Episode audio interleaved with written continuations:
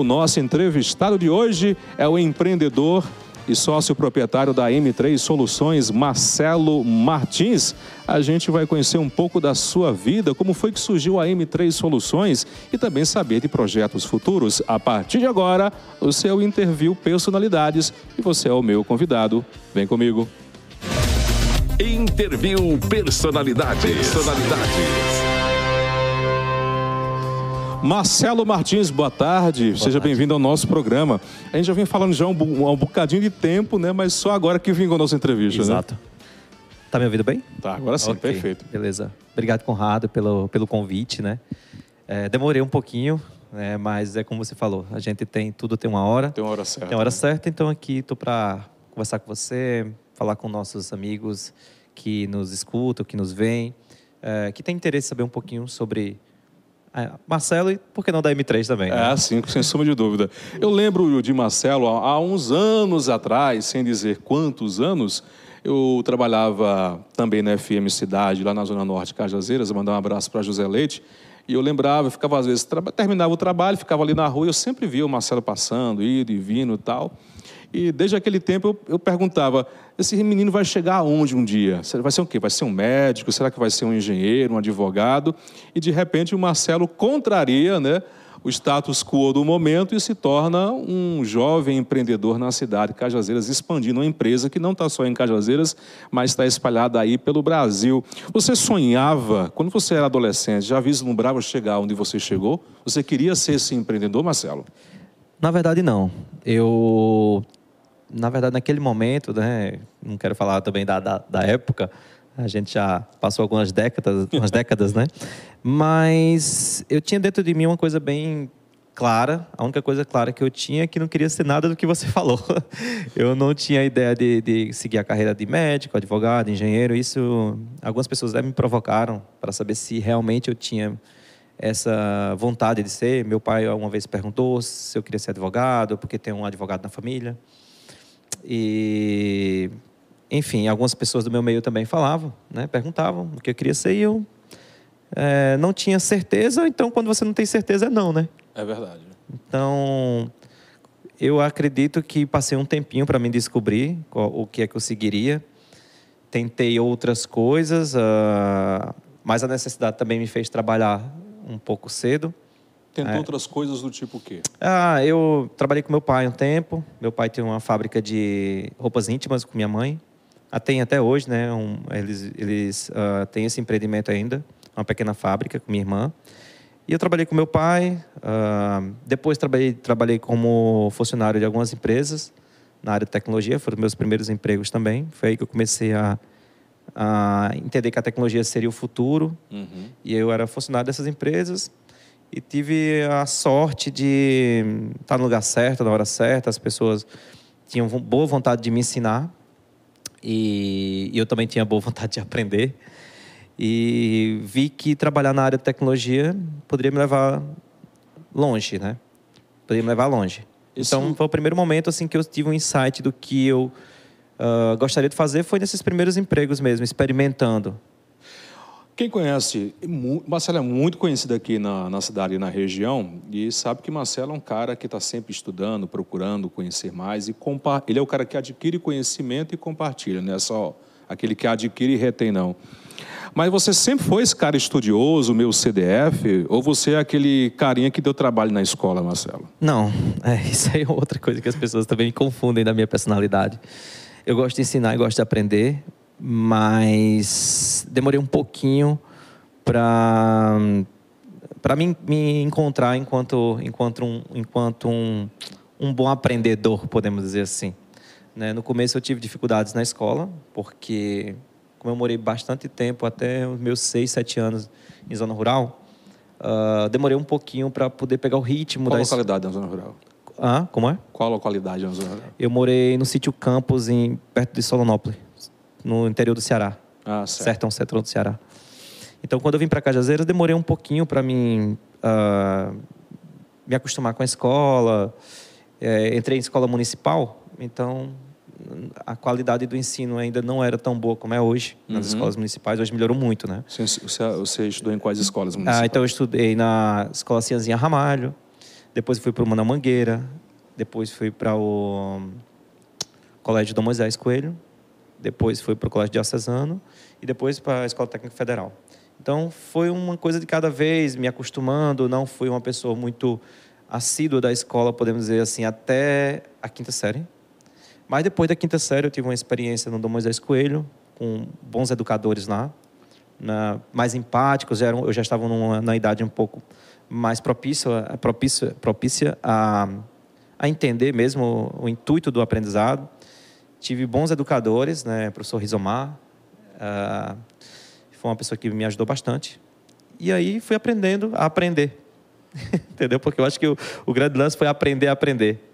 Mas disseram que você era sempre foi muito questionador, você sempre questionava sim, o sistema. Sim. Na escola também você questionava? Ah, na escola também. Na escola eu acho que eu dei bastante trabalho por não concordar muito com algumas coisas, uh, alguns padrões.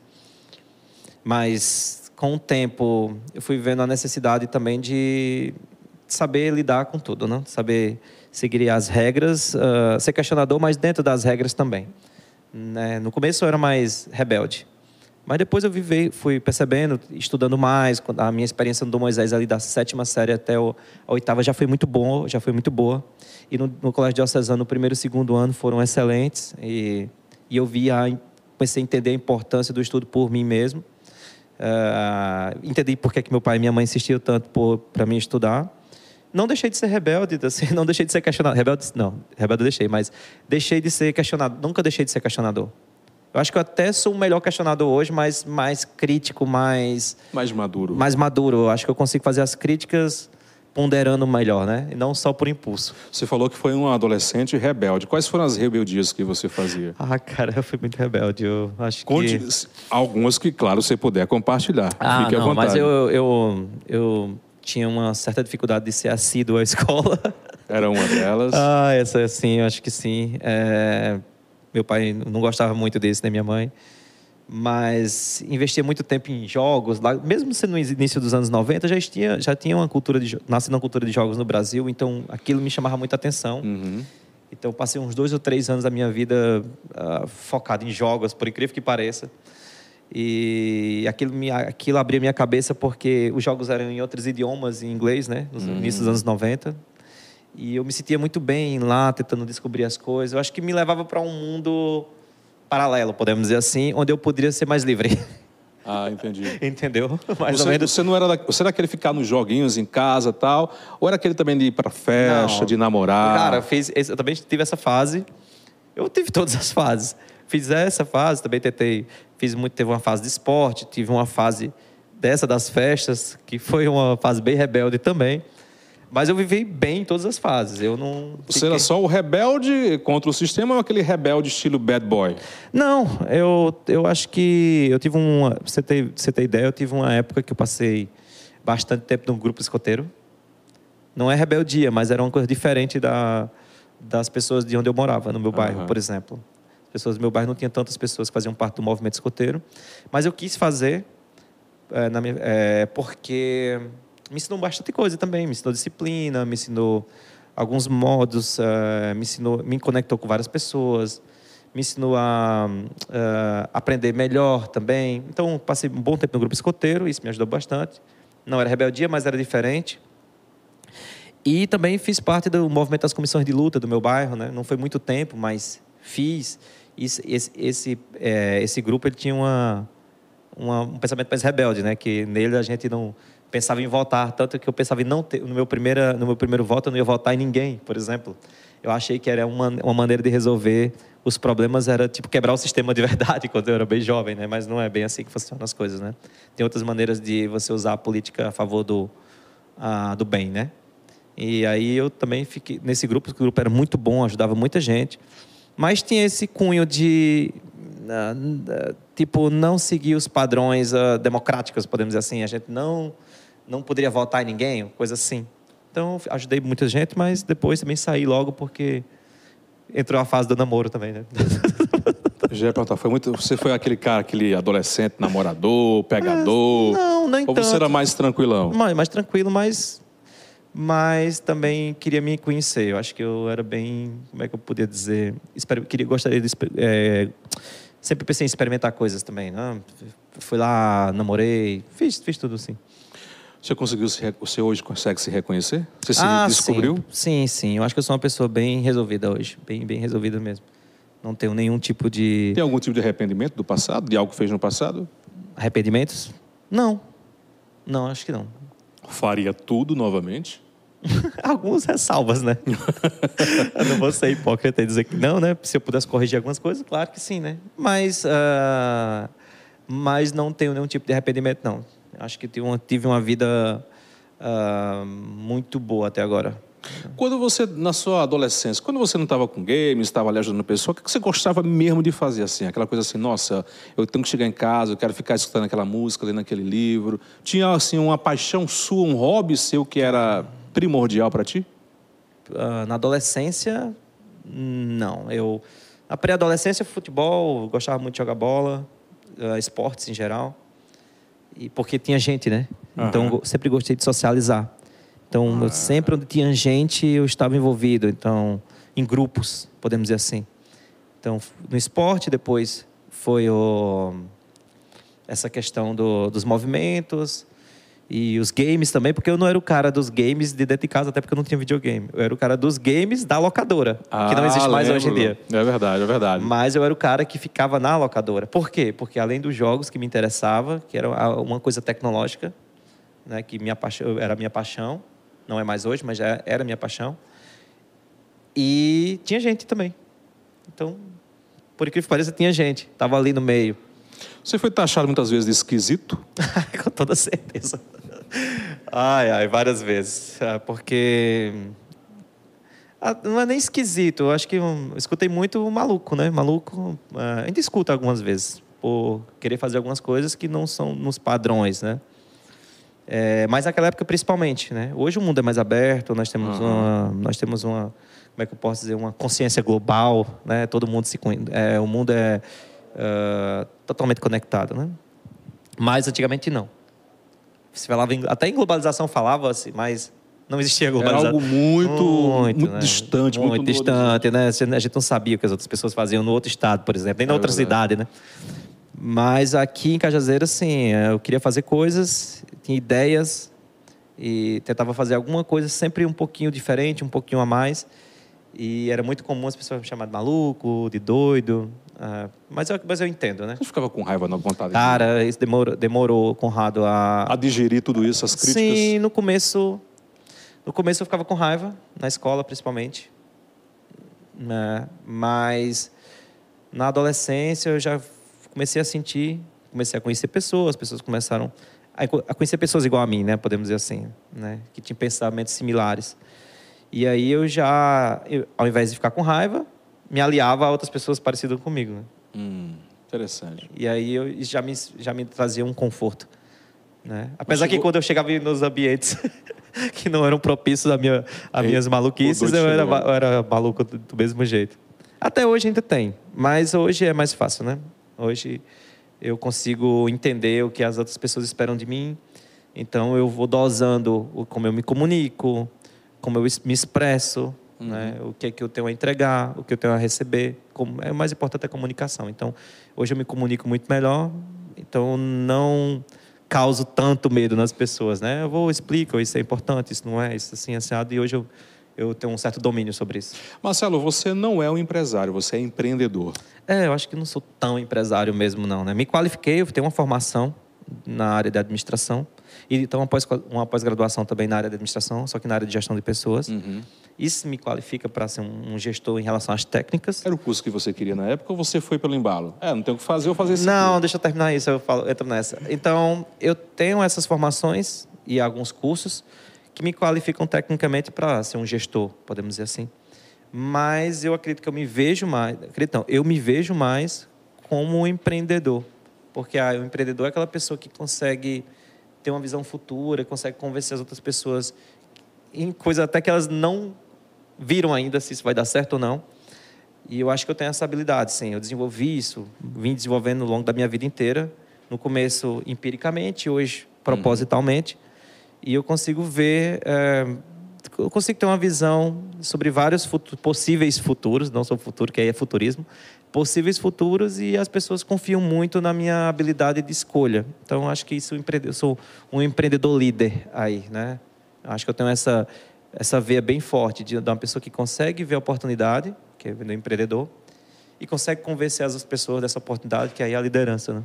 Sim, sim. Administração era o curso que você queria ou Não. você pegou embalo? Não. Tipo, não tem nada a fazer isso aqui mesmo. Vamos ver o que é que dá. Não, vamos lá. Ah, eu já pensei muito sobre isso. Né? Essa é a pergunta que mais me fazem, né? uma das que mais, mais me fazem. Né? Eu tive uma oportunidade de estudar fora, em João Pessoa, ciência da computação.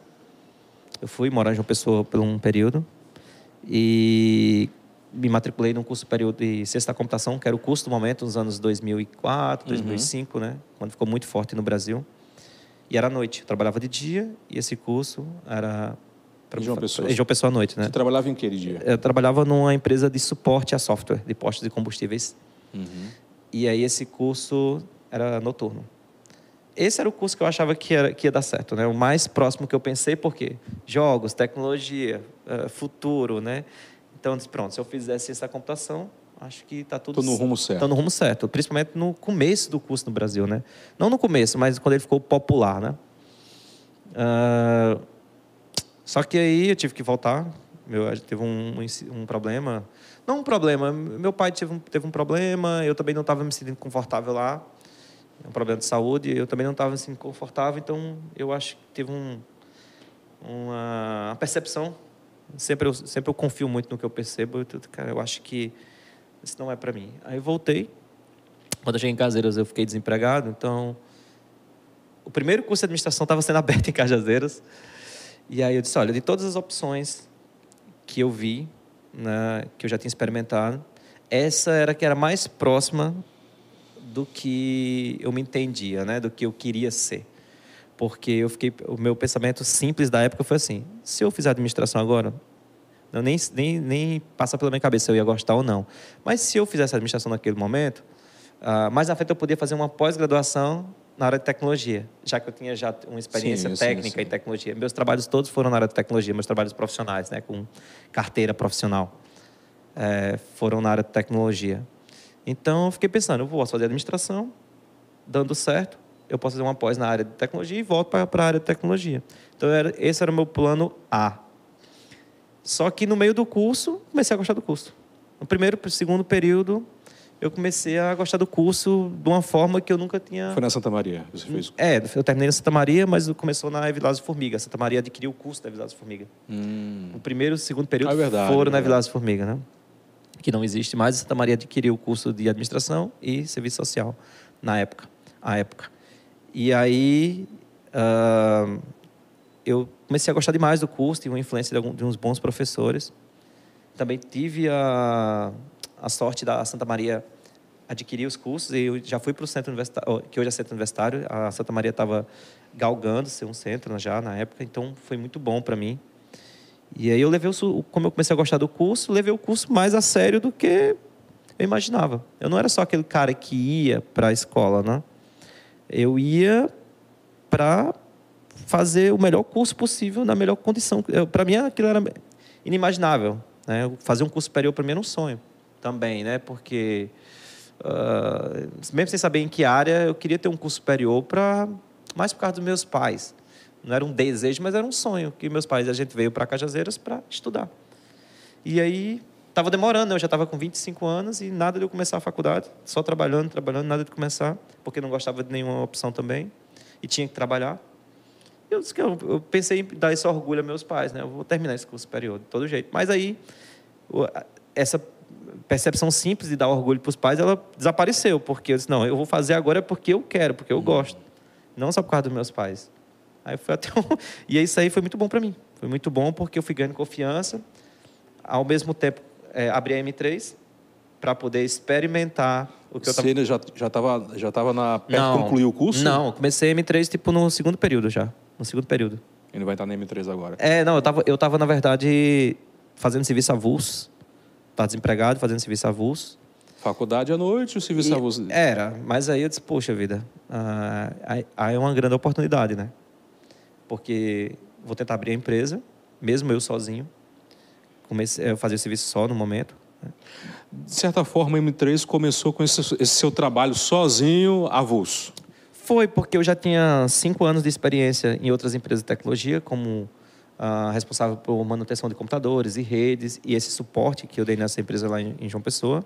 Eu tinha um know-how já. Muito pouco, mas tinha. Então, isso me, como, me credenciou para mim ficar fazendo serviço avulso. E eu fiquei pensando, por que não profissionalizar o serviço avulso, né? E eu vi várias oportunidades aqui no interior, principalmente em Cajazeiras. Eu via que as empresas elas não tinham tanto, naquele momento, não tinham tanto acesso a softwares, a, a tecnologias, e elas não eram tão competitivas quanto as que eu tinha visto na João Pessoa, por exemplo. Né? Eu atendia João Pessoa, João Pessoa já tinha software, já fazia gestão através de indicadores de software naquela época. Ah, enfim, já faziam uso das tecnologias fiscais também, impressoras fiscais, que era muito comum naquela época. Em Cajazeiras as pessoas tinham um pouco. ah, como é que eu posso dizer? As empresas caseiras não tinham tanta gestão através de aplicações, né? E eu tive uma pequena experiência com um amigo meu aqui, Victor, que foi meu chefe também, em um software, a gente tinha alguns clientes. Ele também fazia administração com você? Não, Victor ele foi meu primeiro chefe, meu primeiro patrão. Trabalhei com ele algumas vezes. Quando eu voltei para Cajazeiras, Aqui em Cajazeiras ou João Pessoa? aqui. Ah, E aí, quando eu voltei para Cajazeiras, ele me chamou para trabalhar novamente com ele, mas a gente trabalhou num curto período. Nesse curto período, a gente conheceu um software, atendemos ah, uns menos de 10 clientes, quase 10 clientes. E aí ele decidiu fechar a empresa porque não era o que ele queria, ele tinha outras propostas. aham. E aí ele disse, cara, fica com esses 10 clientes, faz esse favor para mim, porque a gente já assinou o contrato, é questão de responsabilidade. E eu tinha esses 10 clientes também. Aí eu fiquei dando manutenção nesses 10 clientes, fazendo o curso à noite. E aí surgiu a ideia de, de abrir a empresa. Foi aí que eu contactei meu sócio atual, que é Alan Jones. Né? A gente se conhecia já, ele fazia administração lá em João Pessoa. E Ele era de, de lá ou daqui? ele é daqui de Cajazeiras, né? Uhum. E aí ele estava estudando lá, só que ele faltava um período ainda para terminar. Só que eu já fiz a promessa a ele, né? Porque eu disse, cara, tem que- eu era uma pessoa muito, ele é um, uma pessoa muito inteligente, é um cara que também já tinha uma visão similar à minha, os valores também são similares, os princípios nossos são similares. E aí eu falei para ele, olha, se você, e ele queria ter um negócio dele também. Ele falou, quando você voltar para Cajazeiras, eu vou estar aqui trabalhando. Quando você voltar, a gente abre uma empresa. Que Aí ele? Hum. Aí ele veio, né? Quando ele veio, passou um tempinho, ele trabalhou em algumas empresas, Banco Nordeste, uma consultoria ah, até internacional, que é, tinha base em Fortaleza e, e Juazeiro do Norte. Só que, conversando com ele, ele falou, o mercado é esse, o futuro vai ser software. É, se você vier trabalhar comigo, a gente pode construir uma empresa bacana, porque você é formado em administração, eu estou me formando em administração, vou me formar em administração. E aí ele acreditou nisso. ele acreditou nisso, né? E deixou esses negócios que ele tinha, pediu demissão e veio trabalhar comigo. Aí começamos nós dois. Em que ano, de fato, foi marcado assim? Começou agora a M3? Dia 1 de março de 2009. 2009. Daqui, de, de lá para cá são 14 anos. 14 anos. 14 anos. Era uma startup naquela época. É, não, não, não tinha uma característica de startup, né? A gente não pode chamar de, de startup, porque a startup ela tem uma característica de, de, uma, de um crescimento rápido, né? Uhum. Então, tem algumas coisas que características da startup que a gente não tinha, não era uma startup, mas era uma empresa, como é que eu posso dizer? Pode, pode até ser, porque não tinha tanta referência desse tipo de empresa aqui Uhum. no, no sertão. Mas a gente não era escalável, né? Vocês foram a primeira, de fato, a trabalhar com, os- com o software? Não, já tinha uma empresa aqui em Cajazeiras, que inclusive fechou um tempo depois que a gente começou. Mas eles trabalhavam com uma linguagem um pouco mais antiga e, e a sede não era aqui, era em João Pessoa. Eles eram São José de Piranhas, foram para João Pessoa, tinham uma base aqui, depois moveram a base para João Pessoa e estão em João Pessoa até hoje. São parceiros nossos, inclusive, hoje. Hum, era nosso concorrente e depois virou nosso parceiro. né? Trabalhei com essa empresa lá em João Pessoa, inclusive, que eu trabalhei, era deles Ah, também.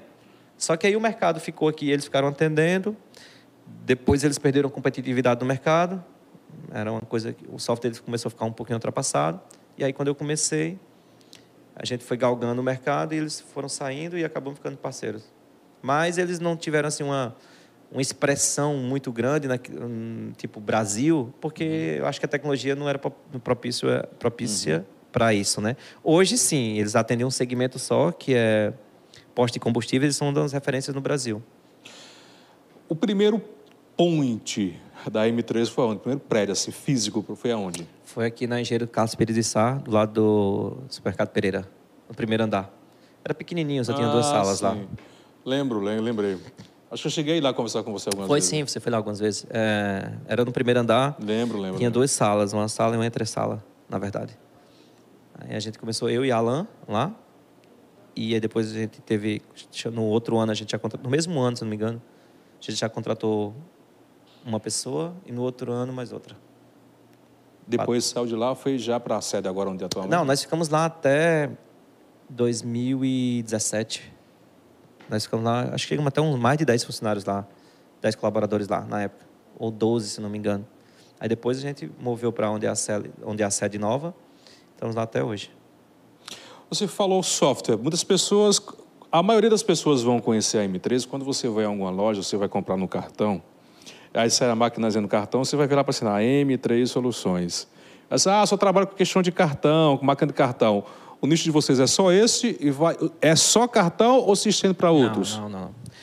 É, tem gente que não sabe exatamente o que a gente faz mesmo. Nosso carro-chefe hoje é o software, que faz a gestão do negócio. Tanto a frente de caixa, o ponto de venda, que chama de PDV, que é o que você vê lá passando a, a feira ou a compra. A retaguarda, né, todo o ERP. É, tem a gestão financeira também. Nós temos o TEF, que é onde passa o cartão. O Pix também é um outro produto. Nós temos a, a infraestrutura toda, rede, ah, mesmo que seja local ou na nuvem, dentro de algum servidor também. So- Às vezes o software não está hospedado nos computadores, está numa nuvem, né, como Google, Amazon, Microsoft, entre outras, e algumas nacionais. Os backups, eh, os backups online, os backups monitorados também em nuvem é um outro produto. Eh, a conciliação dos cartões também é um outro produto. Enfim, são a, a gestão dos ativos todos também através de uma plataforma, uma parceria internacional que a gente tem nos Estados Unidos, também é outro produto. São em torno de uns ah, 15 produtos, mais ou menos. O principal é o software. Mais agregado a ele, tem vários outros ah, aplicativos que a gente vende separadamente. Hoje vocês prestam assistência basicamente todo o comércio de Cajazeiras? Não todo, não digo todo, mas a gente tem uma representatividade grande né, nas empresas, nas pequenas e médias empresas, Em nesse percentual nicho. né? seria quanto? Mais ou Ah, menos.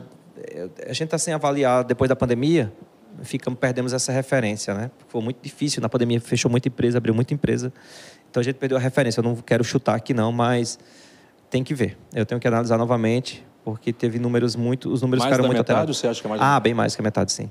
Da- das pequenas e médias empresas do varejo. Do varejo. É, porque a gente não atende qualquer empresa. As pessoas não entendem isso. As pessoas acham que. ah, Não atende qualquer... que- Por quê? por causa do porte. Do porte, às vezes uma, uma- um MEI, por exemplo. Hum. O MEI, eh, muitas vezes, não, não tem condições de fazer uma gestão através de um software, não tem como pagar aquele ticket médio, não tem É muito funcionários. caro? Não, mas é porque ele não tem funcionários, né? Como é que ele vai fazer tudo sozinho? Às vezes tem umas plataformas mais baratas, gratuitas, mais simples, que fazem o que ele Que dá precisa. pra gerenciar Ah, então a gente não atua nesse mercado. A gente atua num mercado de micro, de micro e médias, micro não, médias, pequenas e médias, porque aí já tem funcionário, já tem uma gestão mais ampla, já precisa de mais resultados, tem pessoas para analisar, e aí o ticket é mais justo. Então a gente escolheu, a gente não atende, por exemplo, farmácias, está fora desse varejo. É, indústrias, está fora desse, não é varejo, porque a indústria é caracterizada para, ela não vende para o cliente final, então não é varejo. Varejo é cliente final. Então tem algumas, alguns comércios que a gente não atende. Por exemplo, por exemplo, as pessoas acham que a gente atende clínicas médicas. Não atendemos clínica. É uma empresa, está lá como empresa Tem cadastrada na CNPJ, prefeitura, tem tal. CNPJ, tem tudo, mas a gente não atende esse mercado. Então a gente atende pequenas e médias empresas do varejo. Do varejo. Do varejo. A M3 não está só em Cajazeiras hoje, está em Não. a- mais de 10 estados, é Ah, é, isso? estamos em 11 estados, se não me engano. Tudo Nordeste? Não, tem no- temos no sul, ou no sudeste, no centro-oeste também. No norte, Manaus, por exemplo. Mas são, são empresas físicas, filiais que físicas Não, essas pessoas, elas são eh, licenciados nossos. Elas têm empresas e nós desenvolvemos um produto e elas revendem esse produto. Então, nós temos, a gente contabiliza por usuários, né? Aham. Tem mais de 5 mil usuários da nossa plataforma, das nossas plataformas. Muito bem. Hoje, a M3 conta com quantos funcionários? Hoje nós somos Diretos. diretos ah, 23. Porque tem os indiretos, né? Empresas que a gente contrata terceirizado para fazer marketing, por exemplo. Consegue dar suporte a todo, tudo isso? Consegue sim, consegue sim. A gente tem muito ah, tecnologia na nossa gestão. Então otimiza bastante coisa. É muito produtivo o nosso trabalho. Nunca pensou em expandir mais ainda em outra... um- nós te- você tem a matriz aqui em Cajazeiras, física. Sim. Muito bem estruturada. E ir para outros centros Na verdade é o que a gente está e fazendo. você seguir pela capacidade que você tem, você poderia estar no mínimo hoje no sul do país. É, na verdade a gente é o que a gente está fazendo hoje, mas de uma maneira, acho que não funciona como antigamente, né? Que necessariamente a gente tem que abrir uma filial física em outro estado. Ah, com a internet a gente consegue atender o Brasil todo daqui, contratando pessoas daqui, pagando ICMS, Até pelo celular. ISS Você, aqui. você abre o celular agora e atende quantas pessoas quiser, né? Ah, então, eu não acho que não é mais uma característica ah, do nosso nicho de negócio. Por exemplo, as empresas de São Paulo atendem o Nordeste e o, e o Norte de lá, sem abrir aqui. Por que não, não fazemos o mesmo, né? Nós temos clientes no, em São Paulo, por exemplo. Tem, Em temos me- cliente no Sul também, Hum. por exemplo, daqui. Em, em média, quantos, quantos clientes vocês têm hoje? Ah, são mais de mil clientes, né? São mais de mil clientes. E aí, quando dá um problema, como é que faz? Tem aqueles clientes que dão trabalho. Não, não, não. A gente tem um- uma gestão. Você é aquele. Você é sócio, você é a cabe, uma das cabeças de lá. Você é aquele que sai de por trás do birô, que vai, atende a ligação, que vai. Você é esse que está na ativa também? Ou fica mais só, Ah, Hoje não hoje- só dando ordens? Hoje, hoje nem tanto, eu fico mais na parte estratégica, né? Nós temos o meu sócio, que ele é um. Alan, ele é, o- é desenvolvedor, desenvolvedor-chefe. Então ele fica na. Ele é um diretor tecnológico. E abaixo dele tem as pessoas que desenvolvem junto com ele o, o produto principal. E aí, abaixo de mim está o suporte, né? Só que o suporte tem os líderes, né? Tem os líderes do suporte que fazem isso que você falou, que estão ali ah, revisando os processos, dando suporte às pessoas que fazem o primeiro atendimento, o segundo atendimento. Aí tem os serviços gerenciados, que é a parte de segurança da informação. Também tem outros líderes lá, que também se reportam a mim diretamente. Tem o marketing, que está abaixo de mim também, que, se reporta, que a gente trabalha junto. Tem o financeiro, que está abaixo de mim também.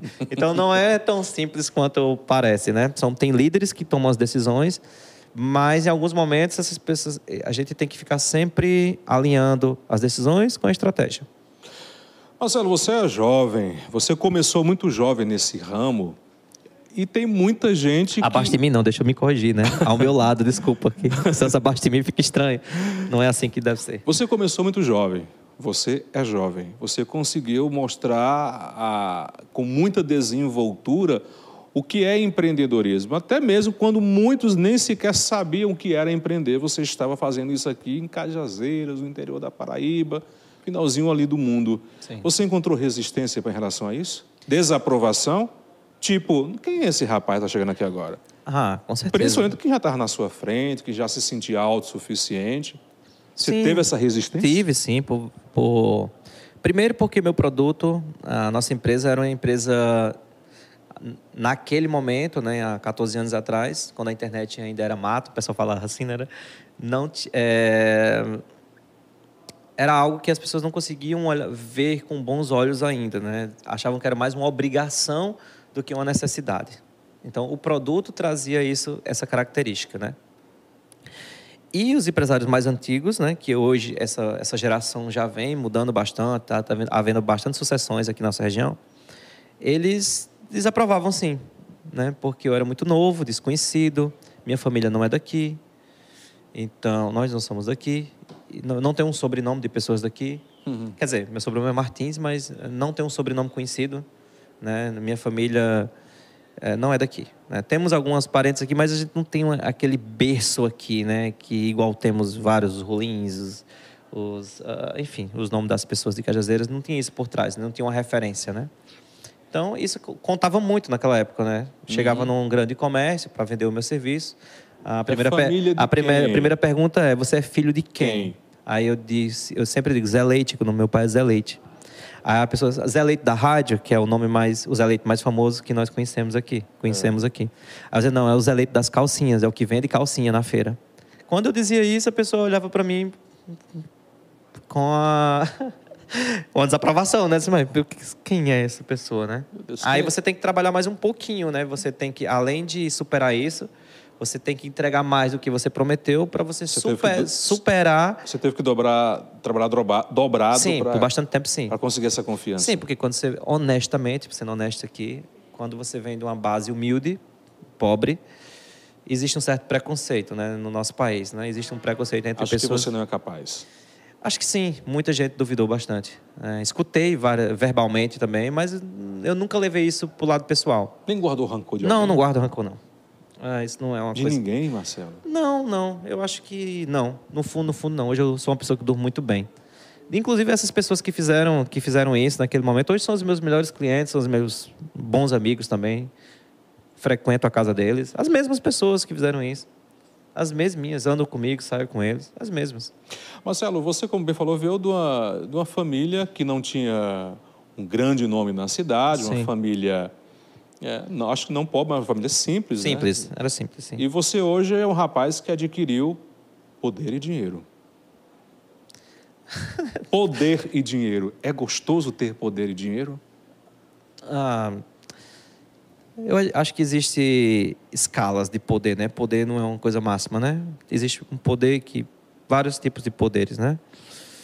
É, honestamente, eu já é, pelo trabalho bem feito, né, tanto na- no setor privado como no setor social, é, acho que sim, tive, tenho, hoje eu tenho um poder de fala em vários, em vários lugares, podemos dizer, vários cenários, em Cajazeiras e região. As e no Brasil também. com mais É, no. Brasil também, e fora do Brasil também, em alguns lugares. E eu acho que eu sei usar para o bem. É, eu acho que todas as oportunidades que me dão em relação ao poder, até hoje eu só fiz boas coisas com esse poder. né? Acho que poder é bom se você souber usar. No meu caso, eu acredito que até hoje, é, quando fui empoderado, Legal. eu usei o lado bom. E o dinheiro também já acho que eu não sou uma pessoa que passa necessidades, né? Essa parte da minha vida eu resolvi, assim, eu tenho um- uma certa condição, sim, né? As pessoas sabem que eu tenho um bom trabalho, tenho um bom carro. Quando você adquiriu o primeiro, assim, dinheiro bom, o que foi que você comprou? Você lembra? Comprei a casa, né? Comprei uma casa, acho que foi a casa foi a coisa mais importante que eu comprei. Era uma coisa im- impensável, né? Na minha família, para a gente comprar uma casa, meu pai e minha mãe, foi quase meia vida deles, né? Para comprar uma casa. E eu, com a Financiada, metade da vida deles, comprei uma casa. Então, isso para mim era uma métrica muito importante. Né? Você comprar a sua própria casa. É, Mas eu viajei também, acho que dinheiro foi bom para isso, porque meu sonho era viajar. A sua primeira Assim, um viagem... dos meus sonhos, eu acho que um dos. Ah, você perguntou sobre sonhos, né? Acho que quando eu era criança, é, Tinha aquela coisa de dizer assim, nossa, quando eu ganhar muito dinheiro, eu vou queria viajar. Eu queria viajar. Para onde? Não, não queria comprar coisas. Acho Você que queria a- viajar. eu queria viajar. Tanto que eu acho que a coisa mais importante que eu comprei até hoje foi uma casa. É, coisas, eu não tenho bens materiais, não. Não, não é uma coisa que, que eu goste, não. Tenho algumas coisas, mas não é em excesso. Em, tipo, comprar casas, Eu tenho terrenos. que ter, eu tenho que não, comprar não, mais, Isso não, mais. não, não, não, não, é natural meu, né? Deveria até pensar um pouco mais sobre isso em relação ao investimento, por causa dos meus filhos e tal, mas... Mas... Mas quando você fala em viagem, era viagem para fora do Brasil ou no É, Brasil mesmo? não, no Brasil e fora do Brasil. Viajar, para mim, é um sinônimo, assim, de realização. Qual foi a sua primeira grande viagem no Brasil? No Brasil, a primeira mais importante foi para São Paulo, né? Eu conheci o Nordeste primeiro, mas assim, a mais importante foi para São Paulo, porque eu nasci lá. E minha família, meu pai e minha mãe moraram lá. Sua família é do Ceará, mas você nasceu em São Não, Paulo. meu pai é de São José, São José da Lagoa Tapada Ah. e minha mãe é de Senador Pompeu, lá no Ceará. Eles foram para, como a maioria dos nordestinos, né, no final de, de 70, Uhum. 60, 70. Meu pai foi ali metade de 70 e para lá, se conheceram lá, eu nasci lá. Mas a minha primeira viagem assim impactante foi para São Paulo, né? Aqui no Nordeste já conhecia algumas coisas, ia nas praias, né? Quando era mais jovem, não com dinheiro, mas por aventura mesmo. Uhum. Mas com dinheiro mesmo, fui para um grande evento lá em São Paulo e acabei tinha um dinheiro e gastei um dinheiro. Fui, conheci a cidade, conheci as coisas. Acho que uma primeira lembrança de realização mesmo foi isso. Você também já fez muitas viagens internacionais. Já. Qual foi a sua primeira? Foi para onde? Minha primeira viagem a, a trabalho fora do Brasil foi para. Na verdade, eu já tinha viajado antes. Ah, lembrei, fiz uma coisa com dinheiro. Eu, eu passei um tempo na Europa em 2010 também. Foi o meu primeiro salário. Eu era solteiro ainda e tudo. E, e meu primeiro bom salário, eu fui para a Europa. Passei, conheci bastantes países na Europa, passei quase um mês lá. E isso foi logo no início da empresa. Isso, agora que eu lembrei, isso foi uma coisa mais, mais legal que eu fiz mesmo. Inclusive antes dessa de São Paulo, tinha até esquecido. Foi para essa viagem, um Foi. mês na Europa. Foi, porque eu acho que foi o máximo que eu, consegui, que eu achava que, que dava para fazer naquela época. Era muito inocente também, muito inexperiente. Foi sozinho. Fui sozinho. Mas aprendi muita coisa. Aprendi muita coisa, ficar só um tempo com as pessoas ah, em outro país, em, outro- em outros idiomas também. Me ajudou bastante coisa. Quantos países você acha que já conheceu já? Ah, já são muitos. Né? Ah, Qual foi o que você mais gostou, então? 40, eu acho. Hã? Qual foi o que você mais gostou? Ah, que eu gosto mais, que eu gostei mais. Alemanha, eu acho. Por quê? Acho que a China também, a China também foi bacana, mas a Alemanha porque primeiro porque foi o primeiro, né? Uma, uma grande aventura, um idioma diferente do, dos nossos, né? Do, do, do, lati- do, do português ou base do latim. É, A tecnologia me chamou a atenção. A Alemanha tem esse, esse grande Tem, ponto também. tem sim, tem sim. Então foi o meu primeiro impacto na minha vida, assim, de ver algo totalmente diferente foi na Alemanha. As pessoas são bem interessantes na Alemanha, são bem legais. É, a cultura da Alemanha, achei bem interessante. Também porque eu tinha interesse em, nas guerras e como todo a Alemanha foi protagonista dessas desses momentos ruins que mudaram a sociedade. é, eu vi o lado o lado da Alemanha também. O lado que eu digo da Alemanha não o lado que eles como eles veem isso. Eles veem isso como a pior coisa que já existiu, né? E eles não fogem dessa responsabilidade e, e trabalham bem isso na cabeça das pessoas de reconstrução, tanto tanto econômica, mas uma reconstrução de consciência de não repetir mais esse Uma problema. Tanto que a Alemanha é uma das referências hoje em todo tipo de. de- de, ah, hoje é um grande líder né, no, na, entre os fóruns mundiais né, de, de, de diálogo, de, ah, de fazer o melhor pela sociedade. Então, em 2010, eu tive essa oportunidade de ver essa visão que aqui no Brasil eu não tinha.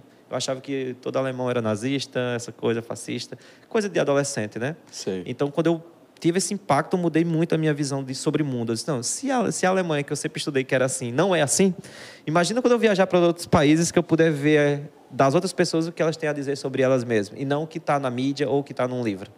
Ô Marcelo, qual foi o país, se é que existe, qual foi o país que você assim não gostou muito? Hum, gostei daqui. Não, Não, não, não, não. Todos eu gostei. Eu já fui em lugares bem, bem diferentes, mas todos eu gostei. Qual foi o lugar mais diferente que você já foi? China. China? China é bem diferente, é outra cultura, né? É outro sistema político, é tudo diferente. Então acho que é o mais foi o mais impactante foi a China. China foi China. China acho que é com toda certeza é o mais impactante de todos, né? Qual o país hoje, qual hoje, nesse momento, qual a grande potência tecnológica no mundo hoje? A China? A China, com certeza. Com certeza a China. Acho que pelo que eu vi lá, né? E pelo que eles têm trabalhado, é uma, uma, uma nação muito Eles ah, são muito disciplinados. disciplinado, focado, estrategistas. Né? Não estou aqui fazendo juízo de valores se é bom ou é ruim. Uhum. Estou dizendo que são assim. E pelo que eu vi lá, são bem conduzidos nos moldes deles, né? Que eles aceitam, que eles que eles querem continuar, né? Porque se não quisesse tinha uma revolução, né? Mas Com não- certeza. não tem, eles querem continuar. E eu acho eles bem mais ah, bem mais à frente do que os outros países. Até porque eu já fui vários eventos nos Estados Unidos e consigo fazer esse, essa comparação, por exemplo, né? Uhum. Marcelo, você é pai.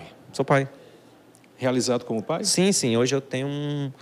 Hoje. ah, hoje não. É, eu sinto uma- um- que sou uma pessoa bem realizada em relação a ser pai, né? Meus filhos são bons filhos. é, a um gente, casal, É né? um casal, nós somos é, bem alinhados. Qual o nome deles? João Marcelo e Alicia. Tem quantos anos cada um deles? João tem 11, vai fazer 12, agora dia 21 de dezembro. E a Alicia completou 6 agora dia 31 de agosto. Você é aquele pai tá sempre. Você é o meu pai coruja, tá em cima de reclamar? Ou é aquele pai mais de fazer os gostos do Não, não, eu acho que eu, eu sou mais disciplinador, podemos dizer assim. Não é educador, não disciplinador, mas sou mais educador. É, tem que servir, né? Tanta, tanta experiência assim, né? Que nós já falamos aqui, tem que servir para alguma coisa. Então, eu acho que eu sou uma pessoa cuidadosa em prepará-los para o futuro. Ah, Interessante. Porque acho que eu- é, foi o que meus pais fizeram comigo. Uhum. Meus pais não me deram dinheiro. Meus pais me deram ah, uma preparação, como é que eu posso, de valores. Não é nem uma preparação eh, educadora, porque meus pais não tiveram essa oportunidade né, de se aprofundar nos estudos, como eu estou tendo. Eu sou uma pessoa que me aprofundo nos estudos, então é a mesma lógica deles. Eles me deram bons valores, fizeram o que eles podiam, nunca me, nunca me prometeram nada que, eu não, que não podia cumprir, e tudo que, que prometeram, mesmo sendo pouco, foi, foi cumprido. Seus pais ainda moram na Zona Norte? Moram sim, lá na Joaquim Henrique Você Gonçalves. é o filho mais velho ou são quantos Sou irmãos? mais velho. São, nós somos quatro, eu sou o mais velho. Você é o, o, o homem. Eu sou o homem, é o mais velho. E aí tem uma menina, que é Fabiana, que é minha irmã. Depois de mim, depois Robson e depois Mona Lisa. Você é que ele está sempre conversando, conversando com Eu os acho que eu irmãos. sou muito de, de ensinar pelo exemplo. Eu não sou muito de tentar convencer eles de uma coisa que é certa pelas palavras, não. Acho que minhas atitudes falam por mim. E aí eles julgam o que é certo e o que é errado. Mas eu não sou muito de ficar, ah, tem que fazer isso, tem que fazer aquilo, eh, doutrinando, tentando doutrinar, não. Eles não são assim porque eles são muito parecidos comigo, então eles são bem. eh, tem um gênio muito forte, todos, todos eles. Meu pai tem um gênio forte, minha mãe. Você tem um gênio forte? Eu acredito que sim. Acredito que sim. acredito que sim. Tanta gênio, gênio forte, você tem que ter. Tenho, tenho, acho que sim. Acho que eu dou um certo trabalho. Mas eh, meu pai e minha mãe têm, são, têm um gênio forte e meus irmãos, consequentemente, também. Então a gente não tem esse. ah, de um ficar exercendo ah, a opinião sobre o outro, não. A gente não tem essa característica na minha casa. Cada um eh, tem o seu jeito, faz o que acha que é melhor. Eu converso, a gente conversa. Na verdade, tem, eles conversam mais entre eles. Eu sou um pouquinho mais. Talvez a nossa idade seja um pouquinho diferente também. São mundos diferentes. Eu nasci num mundo totalmente diferente dos deles. E talvez eles não. As referências não sejam iguais. E aí eu prefiro eh, dar o exemplo mesmo. Mais por aí. Quais são suas referências hoje? Referências em relação a quê? Profissional. Puxa vida, essa é uma pergunta que fica parecendo que eu sou um pouco egocêntrico assim, mas não é nem isso. É, eu admiro muita gente, assim, respeito muita gente, mas eu não sou aquela pessoa que ah, se espelha em outra, não. Honestamente, eu já quis ser assim quando era mais jovem, tinha algumas referências, Que mas não, na época? cara, era mais relacionado a ao esporte, alguns empresários também famosos. Não queria citar o nome, porque me decepcionaram tanto essas pessoas. Ah, então deixa pra lá. Então, Vida segue. é, eu, eu tinha essa questão de olhar para a pessoa e dizer assim, ah, esse cara é esse, eu gosto desse cara, eu gosto desse outro, desse outro. Mas aí o tempo vai passando, você vai ficando maduro e vendo que essas pessoas têm muitas falhas também, Uhum. né, como todos nós. E eu não sou muito de ficar dizendo assim, eu quero ser igual a fulano. Não, eu acho que uma, uma característica de uma pessoa que a pessoa é boa, ele é muito bom profissional nisso, ou ele é muito bom naquilo, eu acho que isso é legal. Um, um pouco sobre o que ele faz. E não tudo o que ele faz. Né? Eu não, não, não, sou, não faço muito isso hoje em dia. Quando você erra, e você erra, que nós, todos nós erramos, somos humanos, você é, de, você é de admitir seus erros? Sim, sim. Ah, posso até demorar. Porque não é comum eu demorar para admitir meu erro. Eu admito sempre, né? Acho que no máximo 24 horas. Quando eu durmo e acordo, eu já admito meu erro, se for o caso. Mas eu admito sim. Acho que é importante para tirar, para você poder viver, né? É, mágoas e, e- e- essa questão de você ficar carregando peso, um sentimento de, de peso e tudo mais, acho que é muito ruim, né? Muito ruim. Marcelo Martins é um homem religioso? Eu acho que cada vez eu tô sendo mais, né? Eu sou uma pessoa bem. Como é que eu posso dizer? Eu tenho muita fé. Então, não sei se seria religioso porque eu não participo muito dos da igreja, dos cultos e etc. Não, não, Não vou muito, honestamente. Mas como meu pai é uma pessoa muito religiosa, minha mãe também, Católicos? sim, são católicos, eu, eu admiro isso neles. E a minha referência de- é eles, nesse sentido, né? Então eu tenho muita fé. Você é daquele que tem santo de devoção, reza para algum santo específico? Não, específico Ou é não. daquela coisa de direto com Deus? Eu, eu, eu sou direto com Deus e eu não sou muito de pedir, né? É, Eu não, eu não, eu sou o cara que agradece. Eu agradeço toda hora. Então, eu sou muito agradecido a muitas coisas. Então, meu pai e minha mãe têm essa questão da fé. E eu também aprendi a ter. Só que eles fazem do jeito assim, mais tradicional, vão na igreja, meu pai ajuda na igreja. E eu sou mais, eu agradeço. Então a gente meio que divide ali divide a, a minha parte religiosa é meio que dividida com meus pais. Toda vez que eu vejo meu pai indo para a igreja, ou minha mãe indo para a igreja, ou minha mãe rezando, meu pai rezando, para mim é tudo a mesma coisa. Eu tô ali, na hora que quando eu- meu pai, eu pergunto para minha mãe todo dia, né? Pai tá onde? Ele tá na igreja. Já agradeço que ele tá lá rezando e já me conecto com ele e nós já estamos trabalhando junto com Deus ali.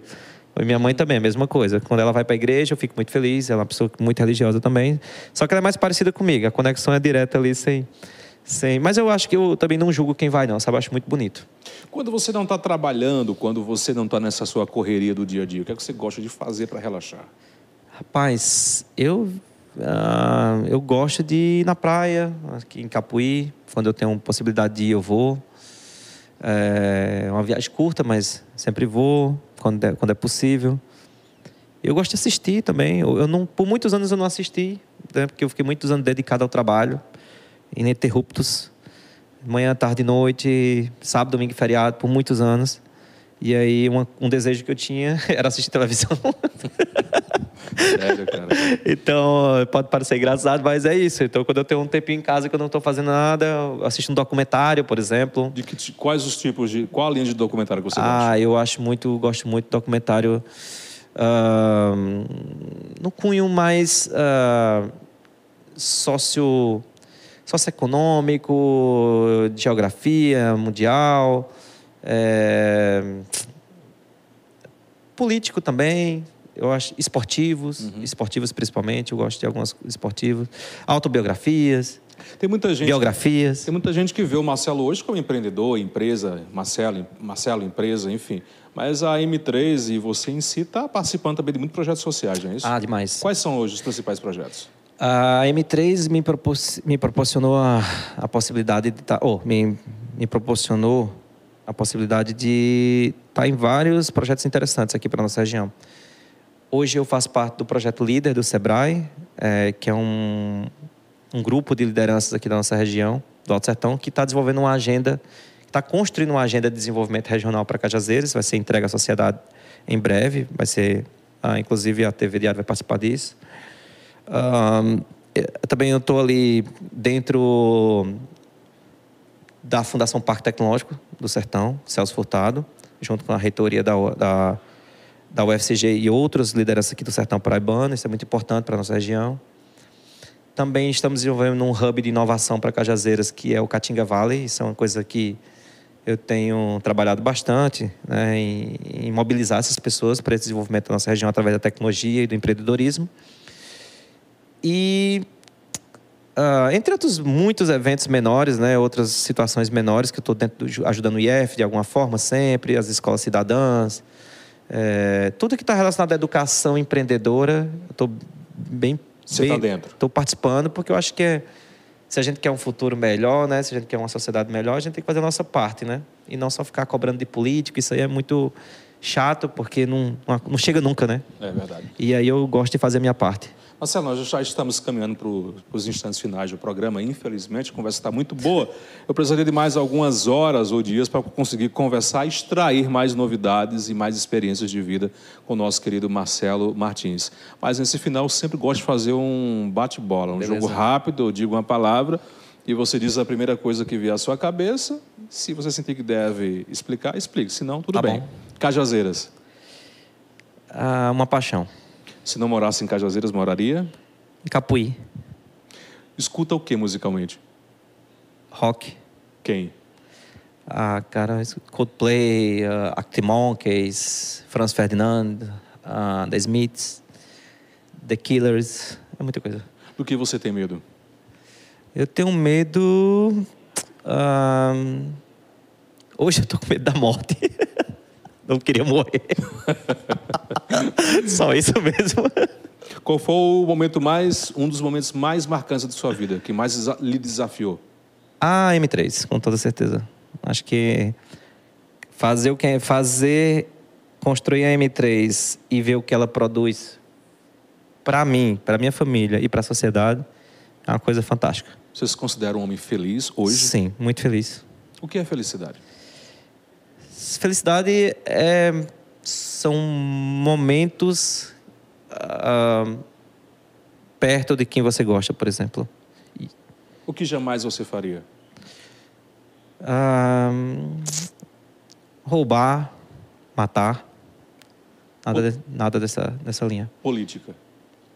É essencial. Já pensou em ser político?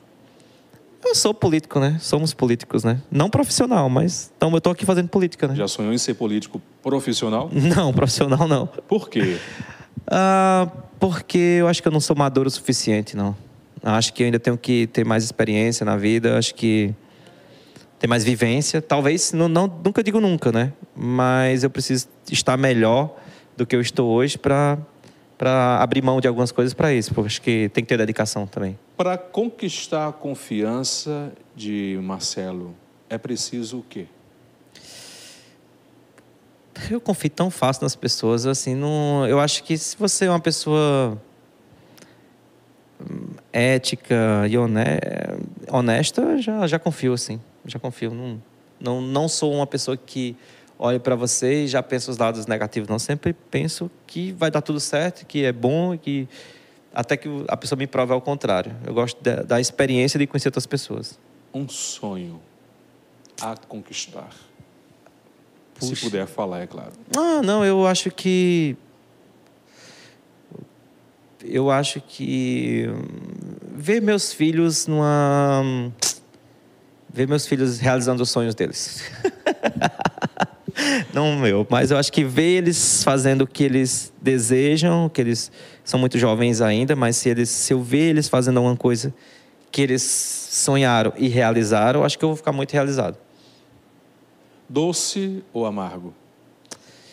Eu prefiro o amargo. Inverno ou verão? Eu prefiro. Ah, eu tenho gosto do inverno também. É.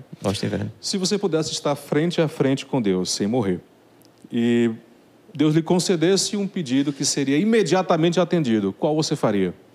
Puxa vida. Ah, eu. Cara, o que me deixa triste é a pobreza.